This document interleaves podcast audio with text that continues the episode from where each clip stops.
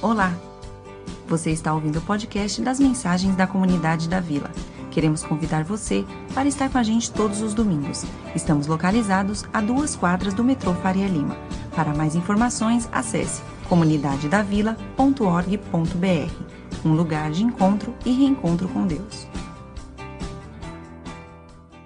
Nós estamos no meio de uma série chamada de Dentro da Cultura e não tinha como dar outro nome, porque nós acreditamos que não há outro lugar para se falar da cultura senão de dentro da cultura. Lá dentro da cultura, às vezes a gente quer falar de fora da cultura, como se a gente não fizesse parte da cultura, do, do que é ser paulistano, do que é ser brasileiro. E a gente inventa uma outra cultura, cultura gospel, e essa não é uma da, da proposta da vila. Então a gente quis é, fazer essa crítica de dentro da cultura. E hoje eu gostaria de falar sobre multiverdades. Multiverdades, se a gente falar um pouco sobre essa pluralidade de verdades que a gente vive e, e como isso reflete na cultura e o que a palavra de Deus fala sobre isso. Queria convidar vocês para abrir, abrir a Bíblia em, no Evangelho de São João, capítulo 14. Já no finalzinho da vida aí, Jesus começa a revelar algumas coisas especiais para os seus discípulos e para nós.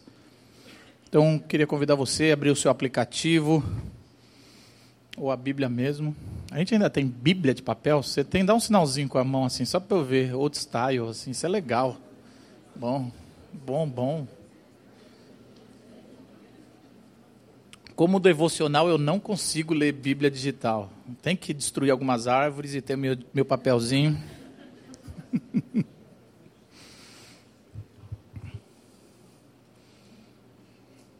Vamos ler como igreja esse trecho, João 14, de 1 a 13. Ah, espera só um pouquinho. Só um segundinho. Eu tenho que corrigir uma coisa aqui que era de manhã. Sabe quando você copia da Bíblia e cola? Ele veio o título junto, pronto. E eu falei, eu esqueci de corrigir. Eu falei, vou para casa. Aí chega em casa, você já sabe, né? Vamos ler como igreja o que a Bíblia fala de João 14, de 1 a 13. Vamos lá. João 14. Não se perturbe o coração de vocês. Creiam em Deus, creiam também em mim. Na casa de meu pai há muitos aposentos. Se não fosse assim, eu lhes teria dito: Vou preparar-lhes lugar. E se eu for e lhes preparar lugar, voltarei e os levarei para mim, para que vocês estejam onde eu estiver. Vocês conhecem o caminho para onde vou. Disse-lhe Tomé, Senhor, não sabemos para onde vais. Como então podemos saber o caminho? Respondeu Jesus, Eu sou o caminho, e a verdade e a vida. Ninguém vem ao Pai a não ser por mim. Se vocês realmente me conhecessem, conheceriam também o meu Pai. Já agora vocês o conhecem e o têm visto. Disse Filipe, Senhor, mostra-nos o Pai, e isso nos basta. Jesus respondeu, Você não me conhece, Filipe, mesmo depois de eu ter estado com vocês durante tanto tempo? Quem me vê, vê o Pai. Como você pode dizer, mostra-nos o Pai? Você não crê que eu estou no Pai e que o Pai está em mim? As palavras que eu lhes digo não são apenas minhas. Ao contrário, o Pai que vive em mim está realizando a sua obra. Creiam em mim quando digo que estou no Pai e que o Pai está em mim. Ou pelo menos creiam por causa das mesmas obras. Digo-lhes a verdade. Aquele que crê em mim fará também as obras que tenho realizado fará coisas ainda maiores do que estas, porque eu estou indo para o Pai. E eu farei o que vocês pedirem em meu nome, para que o Pai seja glorificado no Filho. Pai querido, em nome de Jesus, nós pedimos para que o seu Espírito Santo ilumine a sua santa palavra e a gente possa receber, Senhor, da, da sua revelação, Senhor, da, do que é do alto, do que a gente não consegue enxergar por causa da nossa cultura, pela nossa vida e os nossos pecados, Senhor. Nos, se revela, Senhor, hoje mais uma vez a nós e a Sua vontade possa nos de, dar direcionamento. Em nome de Jesus. Amém. cada encontro nosso a gente fala alguma característica da cultura. Hoje eu queria falar sobre essa característica que ela é um anestésico ah, para as anomalias humanas, os pecados humanos. É, é, eu vou falar, a gente geralmente quando está dentro da cultura, ela já nos anestesiou, a gente cresceu com essa cultura e é muito difícil mudar cultura, mudar as coisas de dentro da cultura. É como é, alguém que entrou numa piscina, num lago, e estava muito gelado, e aí ele, ele, depois de um tempo, ele se acostuma e alguém chega, eu não estou fazendo uma analogia do casamento, só estou fazendo uma analogia do lago, da piscina, e alguém chega e fala, a piscina está boa, está gostosa, está até quentinha, está boa. Então tem certeza? Tem aqui, ó, está normal, estou brincando. E aí alguém pula, e aí ele sai assim, todo congelado. Caramba, por que você falou que estava boa? Porque está boa. E realmente, para o cara que está dentro da piscina, ele já se acostumou, está boa, anestesiou ele, ele sente isso. Mas quem está fora não conseguiu perceber, pelo menos por um tempo, é que realmente aquilo está congelando, não está. Muitas vezes, se você é membro da vila, você provavelmente já pegou a minha, a minha grande pergunta. Quando vem os membros, a gente fala assim: olha tem coisas que só enxerga, tem coisas que tem, quem está dentro de uma estrutura, de uma igreja, de uma empresa, não enxerga, só quem está fora. Tem coisas que quem está fora enxerga e, e quem está dentro não enxerga. Mas existe um, um, um, um, um tempo especial que é quando alguém vem de fora e entra. E alguns meses, dizem que os especialistas são quatro a seis meses, quando alguém vem para uma igreja, ele, ele consegue enxergar o que é de fora e o que é de dentro. Aquele ponto. Por isso que sempre que alguém está se transferindo para cá, eu pergunto: o que você vê que a gente não vê na comunidade da vila que a gente precisa melhorar? E as pessoas ficam mal sem graça. Não, está tudo bem. Eu falo, não, você não está entendendo. É, é, não é porque você é especial, mas é porque você está num ponto especial. No lugar, e é exatamente isso. A cultura, quando nós estamos, estamos dentro, nós não conseguimos perceber as anomalias que nós vivemos. E uma delas é a multiverdade. Por um lado, e calma que a gente vai devagar aqui, que o andor é, que o santo é de barro, a gente vai devagar com o andor. Por um lado, é verdade que tudo é relativo. Tudo é um ponto de vista. Aliás, como diria Rubem Alves, todo ponto de vista é a vista de um ponto. Então tudo é relativo. Então, quando é engraçado quando alguém acabou de casar, ele fala assim: essa é minha esposa, e ela, a pessoa vira e fala: ela é a mulher mais linda do mundo. E aí você fala assim: não é a mulher mais linda do mundo. Que, aí eu, você anda para o lado e fala assim: falou que a mulher dele é a mulher mais linda do mundo. Aí o amigo começa isso e fala: é lógico que é a minha. E aí o cara: não é a minha. E quem está certo nisso? Não importa, essa é a grande beleza da beleza, da estética. Cada um dá o valor que está sentindo, e talvez para aquele cara tem que ser a mulher mais linda do mundo, e para mim não é. E deixou de ser uma verdade. Agora, eu estou usando um exemplo, exemplo mais, mais tranquilo, sobre beleza. Só que a gente vai chegando com coisas mais sérias na vida, coisas espirituais, que aí nós vamos enfrentar um grande problema. Como é que a gente lida, como é que a cultura vai lidar com um Deus que é absoluto e uma criação relativa? Tudo que é criação já é, pela origem da palavra, limitada, por isso é relativa. Ela está tá ali, a gente tem a, o, pontos de vista, estamos discutindo, às vezes estamos brigando. Isso cria um mal-estar demais, ainda mais se você é de São Paulo. Porque se você tem a sua verdade, e aí você fala assim, alguém vem e fala, eu não acredito nisso, e aí sempre alguém vai falar, essa é a minha verdade. E não deixa de ser uma verdade. A tendência dos religiosos é falar, ah, não existe, só existe uma, mas geralmente é a do religioso. Pode perceber. Na briga, o religioso está falando, não existe uma verdade só, a minha. E o mundo está falando, existe várias verdades. Quem está certo? Nenhum dos dois estão certo. Nessa briga aí, a, a briga está errada em si. Porque é que nem aquele adolescente que fala o seguinte, é, que é, tomou um fora, a menina ou o menino tomou um fora, se tranca no quarto e, e ela está tá super triste, falando, mãe, eu estou com vontade de me matar, eu estou com uma tristeza de morte. E aí vem alguém mais velho e fala, minha filha, para com isso, que ridículo, você está chorando por esse homem. Você Ixi, essa dor é desse tamanhozinho para a vida de adulto. Um dia você vai ter que pagar boleto. Você vai pagar. Cara, aí você vai ver o que é dor na vida. E vai não sei o quê. E aí. E a gente tende, quando a gente está em outra ótica, a desprezar quem, a verdade de alguém que está vivendo. Por isso que o índice de suicídio entre os adolescentes é grande, porque as pessoas não acreditam na dor que eles estão sentindo. E para eles, naquele momento, não importa se você já passou e viu que é besteira tomar um fora, ela ou eles estão vivendo dores de morte, de desespero. E isso é relativo? É, mas para ela ou para ele é verdade. É isso que a gente não pode desprezar como religiosos. Essa é a tendência que a gente faz sobre tudo na vida. Eu não costumo fazer isso, mas hoje eu trouxe um vídeo. E talvez você não se ofenda com o vídeo, tá? Se não, se não bater legal para você, talvez não possa ser bem digerido, essa é a minha intenção. Mas é um vídeo antigo, provavelmente quase todo mundo já assistiu, e eu queria discutir com vocês, pode já ir trocando assim, eu queria discutir com vocês um pouco sobre esse vídeo e sobre os problemas da cultura. Como a, como a cultura vai assimilar múltiplas verdades se, a gente, se nós, por exemplo, acreditamos que só existe um Deus? Então a gente queria que você desse uma olhada nesse vídeo aí e a gente conversar um pouco sobre ele, essa provocação. Ah, meu Deus.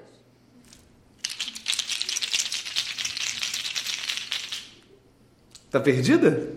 Tô um pouco. Você morreu. Quê? Desencarnou. Veio parar aqui. Você é quem? Deus. Sou Deus. Deus. Deus. Como assim você é Deus? Assim, sendo assim. Ó, toda civilização acredita em alguma coisa, não é? Uhum. Alguma tinha que estar tá certo, correto? Uhum. E não é que esse tempo todo quem estava certo era o pessoal da tribo da Polinésia? Caramba. Você, como não seguiu a risca nossos dogmas, nossas estruturas linguísticas, você vai arder no infinito. Oh, mas eu não sabia, eu não sabia. É o que... mesmo papo de Gandhi. Que Gandhi falou isso e não colou. Como é que eu ia saber que o deus polinésio era o deus certo? Você não ia saber. Você não ia saber. Você escolheu Deus. Deixa eu ver aqui. Judite. Catholic. Errou. Errou feio, errou feio, errou rude. Não tem algum jeito assim. Não encosta em Deus. Sim, pra, pra me redimir. De acordo com a doutrina, se você dançar esfregando o peito e a barriga no chão, você se redime.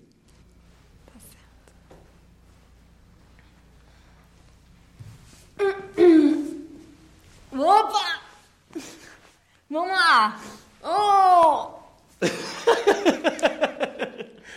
Você acreditou, cegonha? Pode subir, menina. Pode subir. Você acredita que eu fiz isso com Madre Teresa de Calcutá? E ela debatia, babava. Então quer dizer que eu fui à missa todo domingo, eu não traí meu marido, eu dei meu dinheiro pros pobres e tudo. Otária! No céu só tem polinésio. Iebe, Camargo. Adoro. Vem cá, é, qual é a crença de vocês polinésios? Porque lá embaixo ninguém tá sabendo disso. É, o meu povo em terra, ele é meio. Como é que eu posso. Wanamins, wanamins, wanamins, wanamins, wanamins. É um pessoal de tribo. Mas eu tenho certeza que daqui a pouco a palavra vai chegar em todos os homens. Isso é um absurdo, porque as pessoas lá embaixo têm que ter o direito de saber o que, que, que, que elas têm que fazer Ah, pra. Eu tive essa mesma discussão com João Paulo II, Papa. Não levou a lugar nenhum. Eu vou pro mesmo lugar que Hitler. Tá pensando negativo. Pensa que você vai pro mesmo lugar onde vai estar Einstein. Tá bom. Eu posso fazer um pedido? Quando o Malafaia morrer, posso me dar a notícia?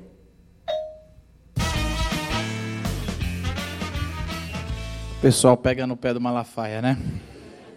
O objetivo não é falar do Malafaia, ok? É interessante que esse vídeo incomoda muita gente, né? Esse vídeo ele, ele mexe com a gente. Se não mexeu com você, tem alguma coisa errada. Porque esse vídeo, primeiro que todo humor ele se permite, não se ofenda, não é Deus, espero que não é a representatividade, tá? Ele é divertido, ele é muito divertido. É, mas assim, no, todo humor ele tem essa liberdade de provocar com algumas verdades que a gente geralmente não provoca. E é por isso que eu gosto muito de humor, sou filho de humorista e trabalho bem com humor. E esse vídeo é um vídeo para satirizar dos cristãos, se eles estiverem errados, olha o jeito que vocês se comportam. Vocês tratam os outros como, como é esse jeito. E isso daí incomoda demais, porque se existe uma só verdade, e eu quero deixar aqui que eu acredito que existe uma verdade, isso aí está incomodando alguém. Se esse vídeo que foi feito para nos incomodar, também a mensagem da fé cristã pode estar recebendo, sendo recebida dessa forma para outras pessoas. E isso é preocupante. Por isso eu queria falar algumas coisas sobre esse vídeo e depois a gente vai para o texto, que é o que mais importa para a gente. Mas é importante a gente refletir sobre uma crítica dessa, porque talvez a sua teologia, e eu falo mais, a teologia popular cristã, essa crítica faz muito sentido. Porque a religião ela tem disso, a religião ela tem essa sátira que geralmente ela pinta um Deus, uma caricatura de Deus, um Deus que é sacana. Eu não estou falando do nosso Deus, eu estou falando do jeito que a religião pinta, que é mimado, impessoal e cheio de regrinhas sem sentido. É isso que geralmente vai, a gente vai, vai querendo. É, é, um, é um Deus, a religião pinta um Deus que é sádico, ele quer que você se você está orando, não, agora você precisa se arrastar um pouco mais. Você precisa sofrer, você precisa ficar sem comer para orar para minha oração. Aí eu vou ouvir a sua oração. Você precisa ficar, você, você precisa ficar sem fazer sexo, você precisa fazer, você precisa se penalizar para que eu ah, agora sim. Esfrega no chão, os peitos no chão e dança que aí agora você acha que é. E aí ele E é um Deus que, que, que zomba. É um Deus que está o tempo todo é, realmente puxando. E, e, e, a religião ela é cruel quando ela vai, mas geralmente esse Deus ele é assim com quem discorda. Se o seu Deus tem prazer em mandar a gente para o inferno, ele não é o Deus da Bíblia. Então você pode ficar tranquilo que não teve uma blasfêmia agora. Porque o Deus que é revelado de, não pode dar adjetivos em nenhuma forma para Deus mas a Bíblia se ousa chamar de Deus como amor. E essa é a verdade que a gente precisa agarrar para que todas as outras verdades façam sentido. Por isso, primeiro o que a gente queria falar de dentro da cultura é, geralmente a cultura vai assimilando as religiões e ela vai fazendo primeiro, ela vai ridicularizando ou ela vai amenizando.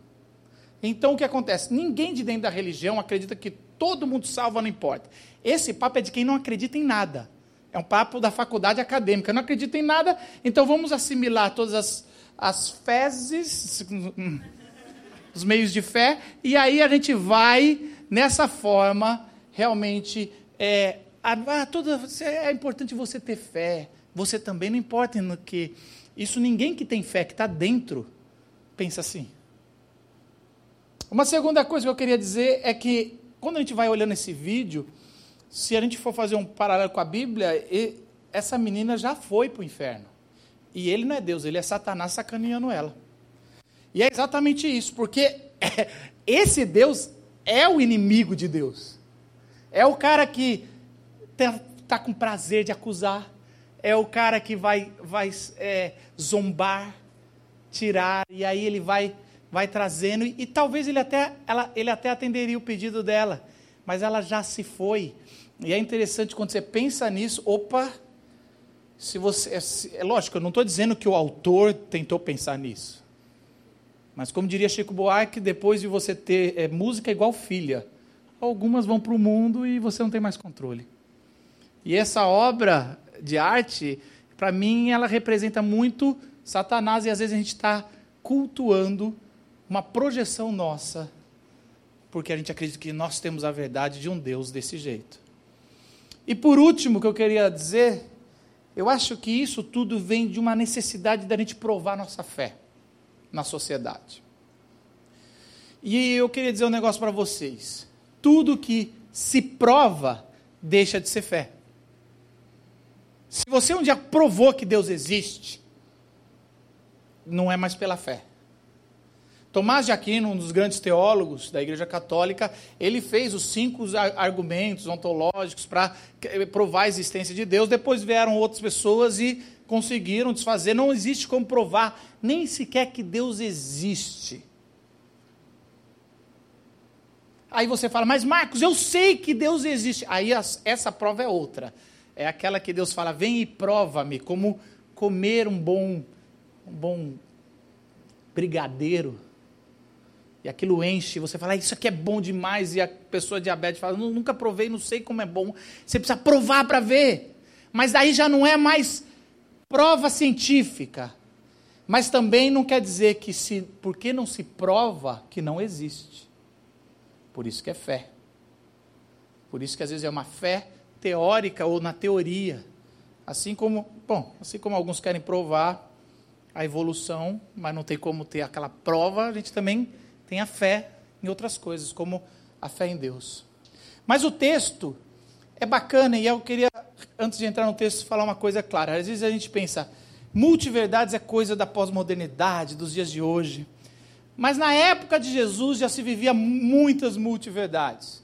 Na época de Jesus, as pessoas, era, era a cultura a helênica, a cultura grega estava por lá, e cultura grega é multiverdades, muitos deuses, muitas crenças, o tempo todo, Jesus, os seus discípulos e Paulo principalmente, ele pregavam o evangelho para uma cultura que acreditava em várias verdades. E sabe o que aconteceu? Sabe por que, que Paulo foi morto? Porque Paulo era um dos maiores perseguidores do, do, da fé cristã, a fé em Cristo. E aí, um dia Jesus aparece para ele e fala: Paulo, você está me perseguindo, sério mesmo? E Paulo, tá, o que, que você quer que eu faça? Eu vou usar você e a sua vida e a sua dor para mostrar que meu nome é grande. E aí, Paulo começou a pregar para os não-judeus, os gentios.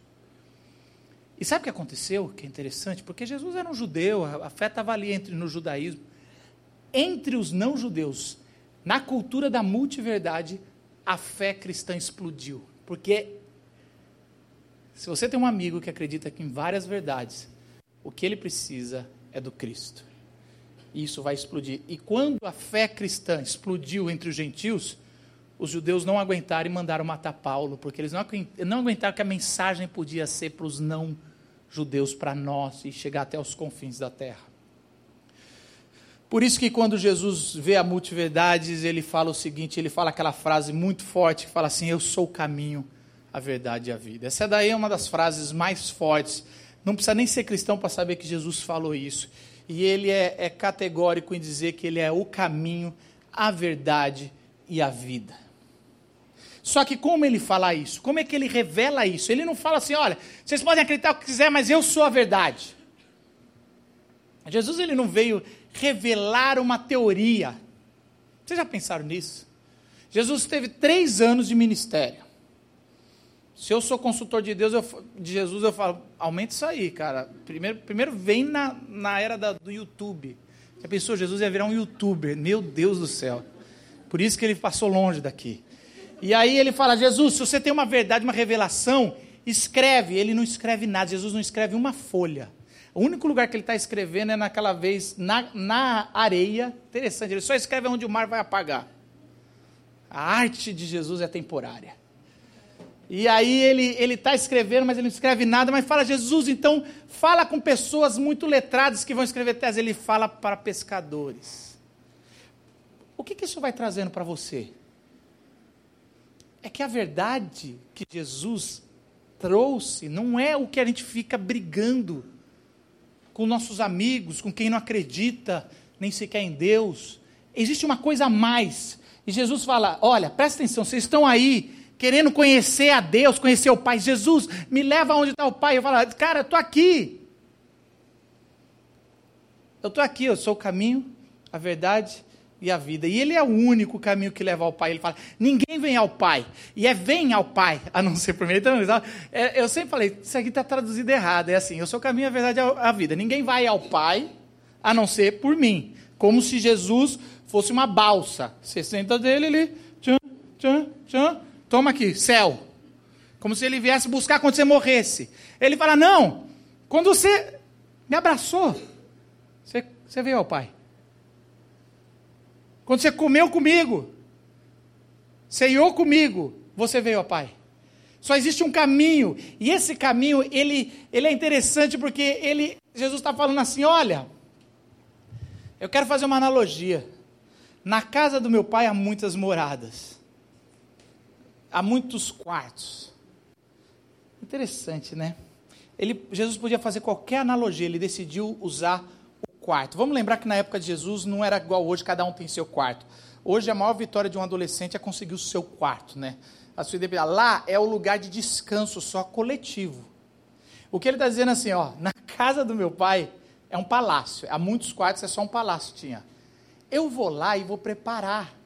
E eu vou voltar para pegar vocês. Então ele não só está falando sobre ir ao céu e não, mas aqui ele está iminente da cruz. Então ele está falando, eu vou até a cruz, porque os discípulos perguntam, mas aonde você está indo, Jesus? A gente não sabe onde você está indo. Ele fala assim, o caminho que eu vou fazer, eu vou, mas eu volto. E aí eu resolvo. Ele resolve de forma existencial, mas ele também está falando sobre o céu, sobre uma, algo muito mais profundo, um caminho a ser traçado, um lugar a, a, a ser seguido. É tão ruim estar tá perdido. E, e, na verdade, a gente inventa várias verdades porque a gente quer esconder a nossa solidão de estar perdido. Uma vez, é, aqui em São Paulo, você tem que usar o Waze, né? ou qualquer outro similar para andar. E uma vez uma amiga minha falou assim: Waze é um Deus terrível que castiga todo aquele que não obedecer.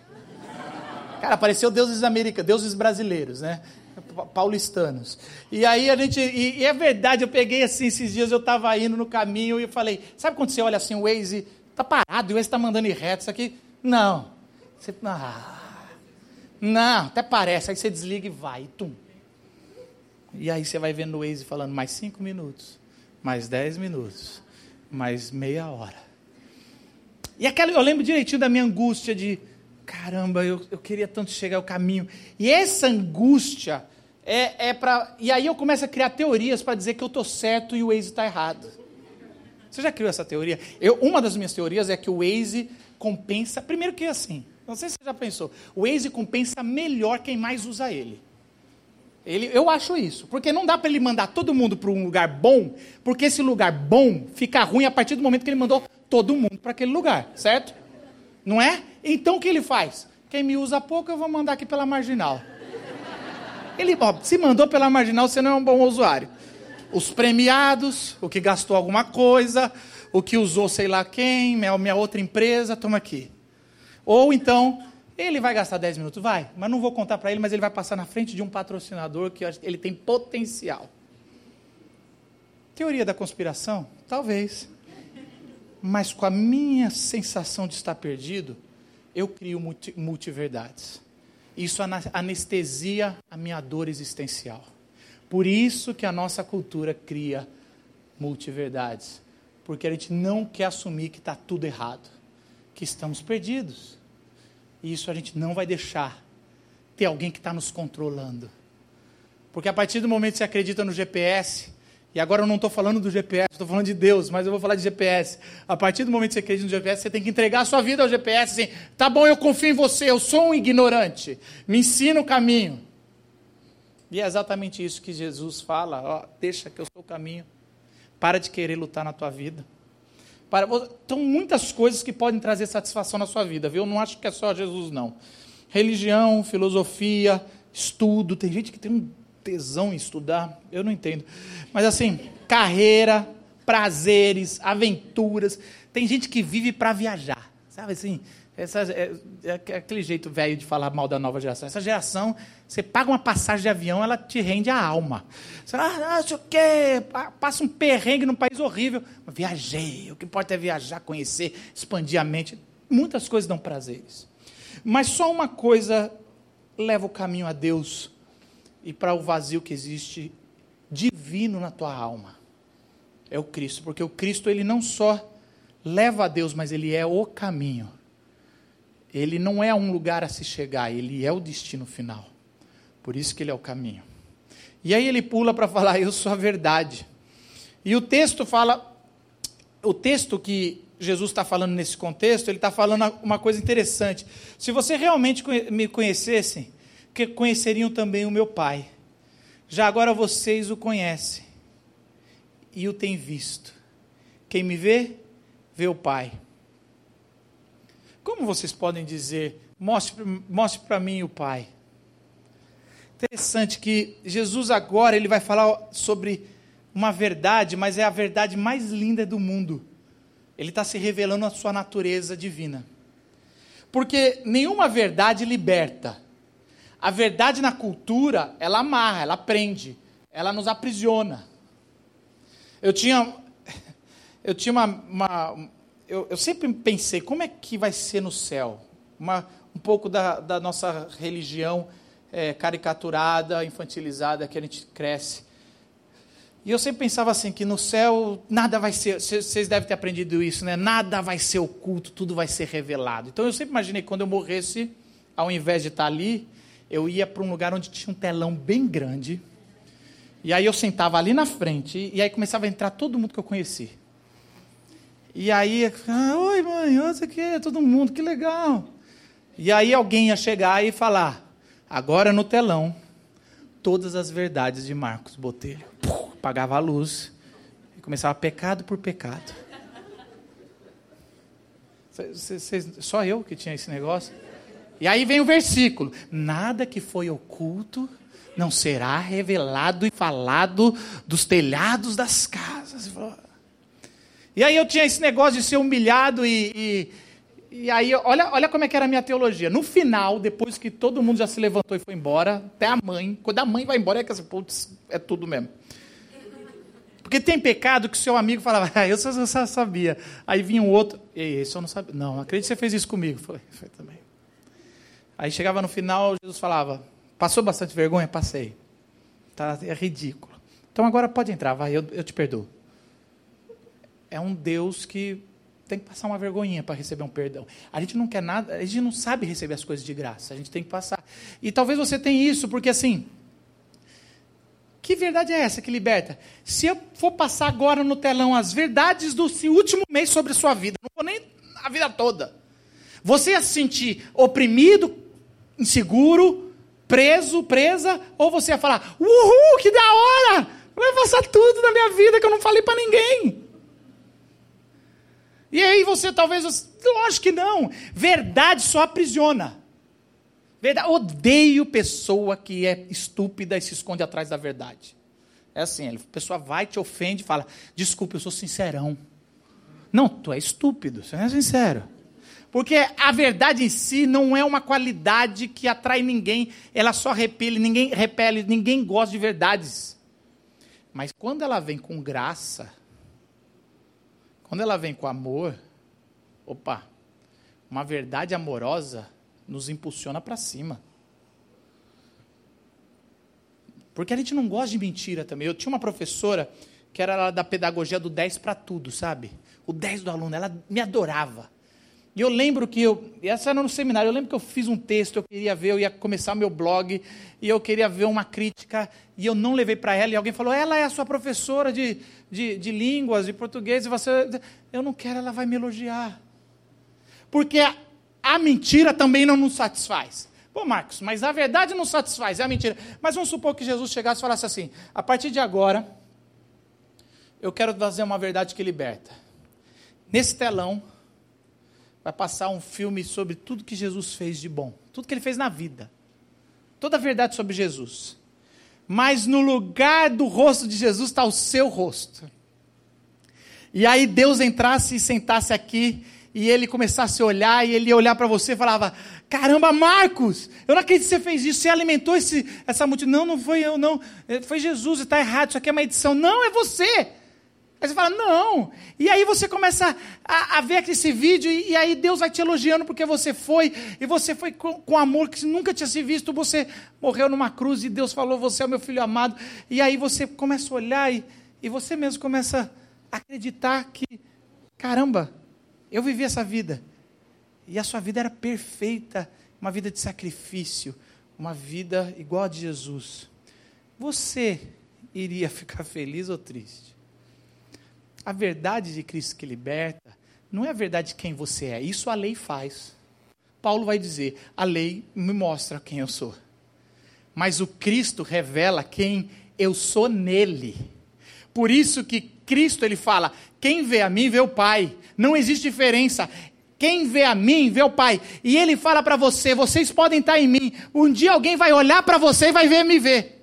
Essa é a notícia, a verdade linda, que fala, pô, sério que um dia alguém no céu vai olhar para mim? Por isso que não vai ter o telão da vergonha.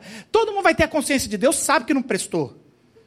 Não tem o telão da vergonha, o telão é o contrário, o telão é o do Cristo. Olha o que Cristo fez, por isso que por toda a eternidade a gente vai cantar: é, Bendito é o, é o Cordeiro que tirou o pecado do mundo. Porque é uma boa notícia, não é um, não é um Deus que está torturando você até a hora que você fala, chega, então agora vem. É um Deus que fala, é amor, é graça, eu morri para que vocês tenham vida, vida em abundância. Essa é a verdade do Evangelho, essa é a nova aliança. Bum, viva com isso. Não existe. Não, mas Marcos, essa é a vida. É uma verdade libertadora. Conhecereis a verdade libertadora e você nunca mais será escravo. Nem do seu pecado, nem da lei. Ele é a fonte de vida.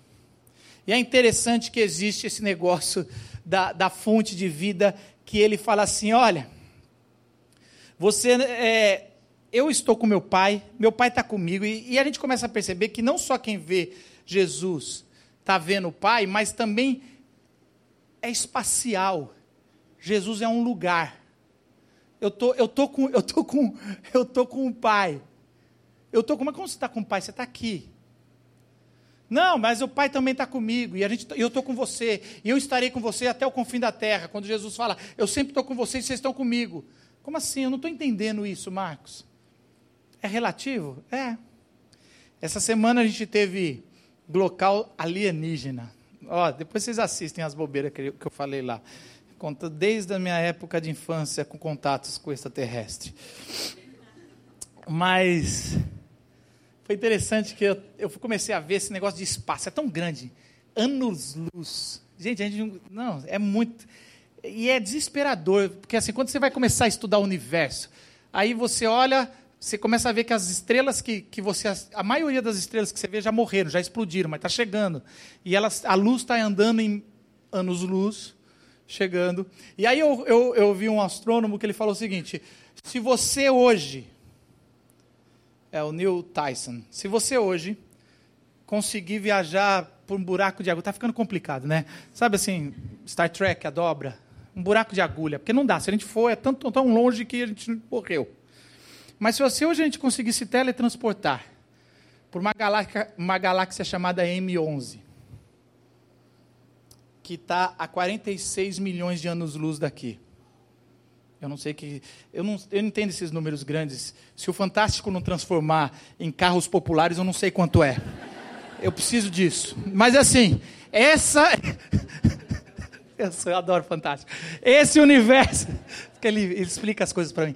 Esse universo, esse universo, essa galáxia que está a, a 46 milhões de anos-luz, se você conseguisse teletransportar para lá, num planeta, pegar o, o, um, um, telescópio, mirar, nesse exato momento, mirar para o planeta Terra e olhar o planeta Terra, você vai poder assistir o, o, o meteoro batendo no planeta Terra e entrando em extinção os dinossauros. Porque a luz está chegando lá agora, desse episódio aqui. Aí quando eu ouvi isso, você começa a perceber que espaço-tempo é relativo. Mas Jesus já está falando isso, eu estou com o Pai. Não, você está aqui. Eu estou com. Isso é tão relativo. Mil anos é igual a um, um é igual a mil anos. Meu amigo, aprenda: Cristo é um lugar acolhedor. Por isso que ela é a verdade. Por isso que a verdade ela acolhe a gente, ela acolhe de forma especial. Você sabe que meu filho está tendo problema. Eu estou tendo problema com meu filho. Ele me rejeitou depois que que nasceu a, a mais nova. Meu filho tem três anos, vai fazer quatro. Ele está meio, meio xaropão comigo, não quer nada comigo. Cara, hoje, te juro, ele só me chama para limpar a bunda dele. Mas mais nada. Eu juro que ele foi no banheiro e falei, vai chamar você. É o pai. Eu falei, só para isso mesmo. Mas tem uma coisa, tirando limpar a bunda dele, que eu faço que ele assumiu que não é, porque tudo é mamãe, é que é mamãe. Mas ele quer uma coisa que o. Ele, ele fala assim: Mamãe conta as mesmas histórias, papai é criativo. Aí eu. Não, deixa eu botar você para dormir. Aí eu sentei e falei: Filho, papai sabe todas as histórias do mundo. Pode escolher qualquer uma. Fala o tema e eu vou puxar a história. O problema é que 90% é com cocô. Vocês já estavam contando. Eu fiz a versão alligator de cocô, que caiu um cocô e ele voltou um super-herói. Eu conto, eu conto essas histórias. A mamãe fala: Não, vamos contar de Jesus. Assim, também é bom, mas. E aí eu estava contando as histórias, e as minhas histórias têm uma coisa que não é nada criativo. Todo final das minhas histórias, todo final das minhas histórias, é, o menino volta para casa, deita do lado do pai, dá um beijo pro pai e dorme. É assim, e aí ele, sou eu. O cocô sou eu, papai. Não, só aparece, filho. E aí, antes de ontem, na sexta-feira, contei essa história, e ele pulou na minha barrigona e falou: Eu tenho o melhor pai do mundo. Pum! Abraçou e eu. Ah. Você sabe que a vida são feitas de poucos lugares. Aquele lugar eu não queria sair. E eu ele sempre pergunta, papai, você vai dormir comigo? Eu falo, vai. É uma mentira que vai sair no telão no final da minha vida. Porque quando ele dorme, eu ponho ele, eu levanto. Eu, e aquele dia eu abri assim a porta e falei, sabe o que ele falou, Natália? Que ele tem o melhor pai do mundo. Sabe por quê? Porque essa é a verdade que importa. Você, você acha que eu vou ficar discutindo com meu filho. Filho, você veio de mim, filho, as coisas têm que ser feitas comigo. Filho, olha, aprende, eu sou seu pai, você tem que dividir, sua mãe não aguenta. Filho, valoriza aí porque eu estou meio carente. Filho, não, eu só quero que um dia, de vez em quando, você pula em cima de mim e me abraça e fala, eu tenho o pior pai do mundo. Jesus é esse lugar. É esse lugar dos relacionamentos. Por isso que, se você quer falar, Jesus, o próprio João fala: se você fala que ama a Deus, mas não ama o seu próximo, você não encontrou esse lugar. Porque esse lugar é quando alguém abraça você e você gosta dessa pessoa e fala: pum, encontrei o Cristo. Porque essa é a verdade que importa. Não podemos botar gente briguenta para querer falar que Deus é verdadeiro. É uma verdade o cristiano. A gente bota os apologética, os caras que vão fazer apologética, os briguentos. A gente tem que pôr quem sabe abraçar. Porque quando vem um ateu, vem alguém que não concorda e fala, eu não acredito. Vem cá, dá um abraço. Eu amo você não acreditando. Pum! Porque é esse lugar o lugar do amor, o lugar do acolhimento. É tão poderoso isso, é tão poderoso isso que Jesus fala o seguinte: o Cristo fala, olha, eu digo a verdade, olha a verdade aí de novo. Aquele que crê em mim fará também as obras que eu tenho realizado. E aí ele fala: fará coisas ainda maiores do que estas, porque eu estou indo para o Pai. Olha que interessante. Como assim? Jesus, você está falando que vai chegar gente que vai fazer coisa mais que você. Não, Jesus, você ressuscitou. Jesus, você curou. Jesus, você andou sobre as águas. Você desapareceu e apareceu. Você morreu na cruz. Ninguém vai fazer nada maior que você.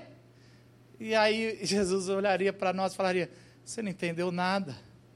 Os discípulos estavam impactados com, com o que o Evangelho estava fazendo.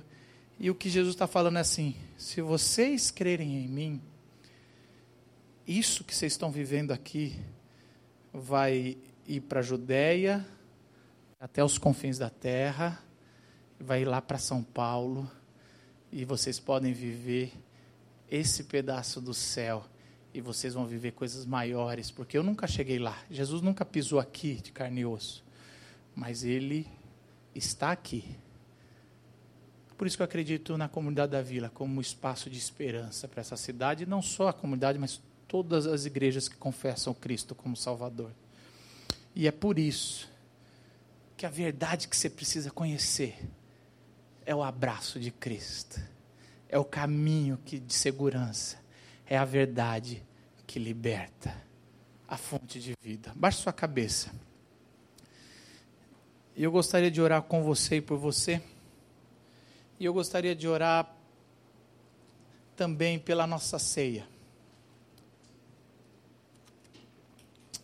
Senhor Jesus, obrigado, Senhor, porque O Senhor é a verdade que, que nos liberta, Senhor. A gente. A gente não adora um Deus egoísta, que tem prazer em nos punir, que nos acusa. Senhor, gente, o Senhor nos se revelou como um Deus que é Pai, que entregou o seu Filho, o amor maior. E o seu Filho falou que quem vê o Cristo vê o Pai. E nós conhecemos e temos livre acesso a Ti, porque estamos em Cristo. E Cristo está na tua igreja. Senhor, ao, ao estar perante a ceia, Senhor, temos esse pedacinho, Senhor, do que a nossa fé representa, o corpo e o sangue. E, Senhor, queremos fazer disso um, um ato de um lugar aonde se encontra na casa. Naquela casa que o Senhor preparou com aposento, um lugar de descanso, um lugar aonde a gente pode chegar e ficar. Essa casa onde o Senhor se revela. Em nome de Jesus, Senhor, queremos engrandecer o teu nome, Senhor. Senhor, se há, se há alguém aqui, Senhor, que não conhece a Ti, Senhor, que em nome de Jesus, o Seu Espírito Santo revele e ele possa ou ela possa saber da presença do Espírito e do Cristo que morreu na cruz e que essa verdade a tome, Senhor, completa. Em nome de Jesus, louvado seja o teu nome. Amém. Amém.